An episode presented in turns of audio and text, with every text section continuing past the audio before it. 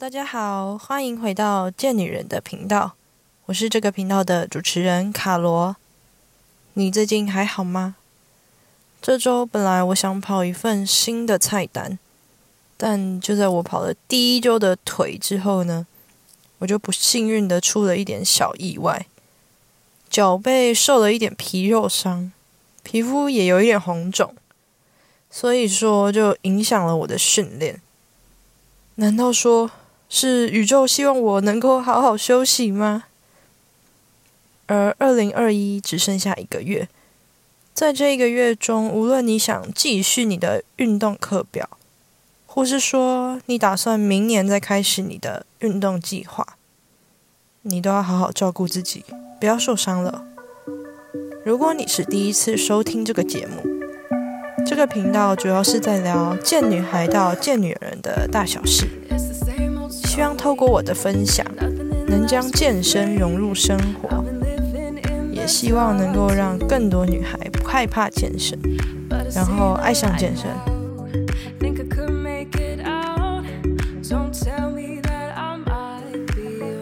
今天是第五集，这集想跟你聊聊关于我在健身后有的改变，像是感冒变少了，或是说买食物前一定会先看清楚营养标示，这些比较直观的。还有一些我想比较详细的跟你们分享的改变，那我们就继续听下去喽。首先就是我变得更有自信了，这样的转变让我还蛮开心的。怎么说呢？我很容易过度在意别人的眼光，所以刚开始在健身房的时候，很不习惯镜子怎么这么的多，四面八方都是镜子。有一种无死角的被监视的感觉，但其实那种感觉都是来自自己的想象。每个人在健身房的时间都很有限，训练都没有时间了，更不可能看着别人的体态或是训练加以评论。而现在的我，反而常常在镜子前面端视自己很久，每一寸肌肤都是自己努力的证明。而且我每一次看到自己。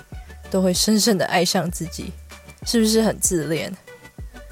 如果现在我把对健身器材或动作比较熟悉的人称作老鸟，那我相信每一个人都一定经历过初学时期的新鸟，而这时候所看到的老鸟，也是经过不断的学习才成为现在的他。如果说现在的你正尝试要踏进健身房，加入健身的行列，那我真的要先给你大大的鼓励，你真的真的真的很棒。而我希望你不要害怕，不要害怕别人怎么看待你，不要害怕动作做错，搞不好在你需要调整动作时，会有热心的健友协助你，那也许又会是另一段故事喽。那接下来我想分享的第二个改变呢，就是身体素质变好。为什么会这样说呢？在日常生活中，不知道你有没有这样的经验？如果说遇到需要体力啊，比如说爬楼梯，或是立即反应的事情，比如东西要掉下来了，就立刻接起来，这个时候身体就会感到很轻松，而且游刃有余。也就是说，比较不会累啊，或是也比较不会受伤。和你分享我高中时发生的糗事。高中的课业压力很大嘛，所以书包也特别的重。有一次呢，我想将我的书包从地板上拿起来，所以就弯腰下去拿书包。就在弯腰拿到书包，书包往地面上挪动约一公分的距离，那个瞬间。我就闪到腰了，对我闪到腰了。除了下背的痛苦，让我感到非常的难受。我心里这时候也觉得特别的丢脸，怎么年纪轻轻就有闪到腰了？不知道你有没有听过这样的说法？很多人在年纪增长的过程中，膝盖也跟着退化。为什么呢？因为肌肉逐渐流失嘛。肌肉是保护膝关节的重要护具。如果没有维持人体一定运作的肌力训练，就很容易让膝盖或是其他关节的问题找上门。为什么会提到这个呢？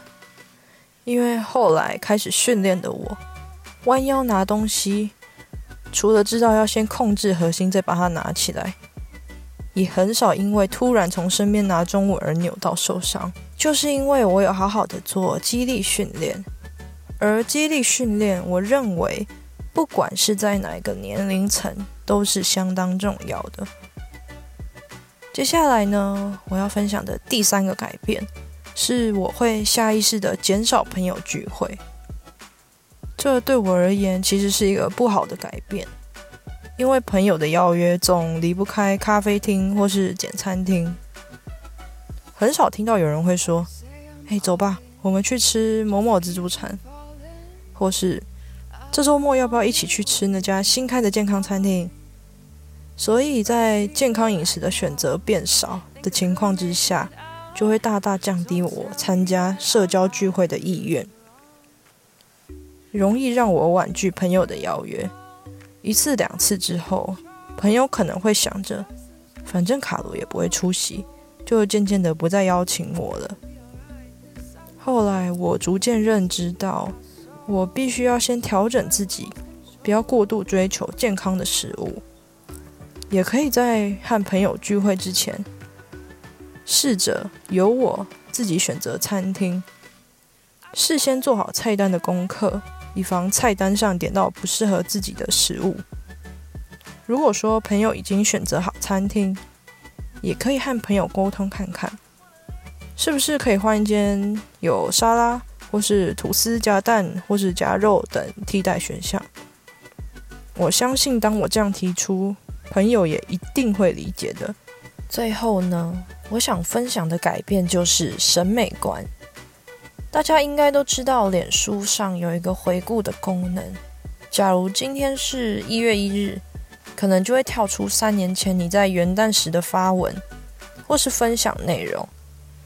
最近我的脸书跳出了我五年前分享的内容，是一名拥有川字腹肌的女模在镜子前面自拍，上面的标题就写着 “Just Do It”。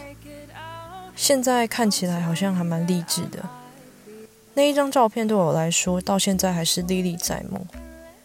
原来过去我对于美的标准是那么的狭隘，就是只要拥有腹肌，我就觉得很美。为了要挤进那不舒服的 S 号裙子，或是为了让腹部多了一些看起来好像很健康的线条，而开始节食、疯狂仰卧起坐、吃水煮料理。甚至是责怪自己怎么这么爱吃。到了很久以后，我才领悟到，无论是什么尺码都很美。我们应该更自由的去选择自己喜欢的衣服。过去一直想消除的腹部脂肪，正是维持女生生理机制的重要元素。腹肌除了是基因的问题，同时它并不是评价你是否健康的指标。而且拥有小腹是一件再正常不过的事情了。在亚洲社会生长的我们，成为模特的条件可能是腰围不合理的纤细，体重不能超过几公斤等等。媒体也总是以模特艺人的标准来渲染瘦即是美。就算是身边的家人好了，可能也会因为一句“你的屁股太大了啦，不要再吃了”。无形之中就打击了信心，所以无论是在现实或是网络上的世界，我们都很难跳脱窈窕淑女的框架，而渐渐落入身材焦虑之中。更严重的，很可能会患上饮食失调，觉得自己还不够瘦，还不够美，就在暴食与催吐之中反复的恶性循环。如果你跟我一样很喜欢吃，但身材圆润就又不敢吃，那我很鼓励你开始健身，先倾听你的身体需要什么。你会发现你能吃的东西比想象中的还要多，而不是以一种惩罚、过度责备的心态去限制自己的饮食，或是去报复性的吃进更多食物。虽然在这之中，会有一段路程特别的漫长，而且不好走，但我也是过来人，我懂你。我也会持续透过《贱女人》这个音频节目一直陪伴你的。而当你挖掘了更多的健身宝藏时，相信我，你将会发现成为贱女人是这辈子很值得的投资。最后，我想问问你，开始健身的初衷是什么呢？是为了减肥、增加体能，或是为了长肌肉呢？无论是什么。我都欢迎你在 iTunes Store 底下留言跟我分享，并帮我打五星评分，然后要记得订阅这个节目。如果说这个频道对你来说还不错，也可以分享给你身边你认为会有需要的人，我真的真的会非常感谢你。最后的最后，你一定要记得，You can be strong and sexy。那我们就下次再见喽。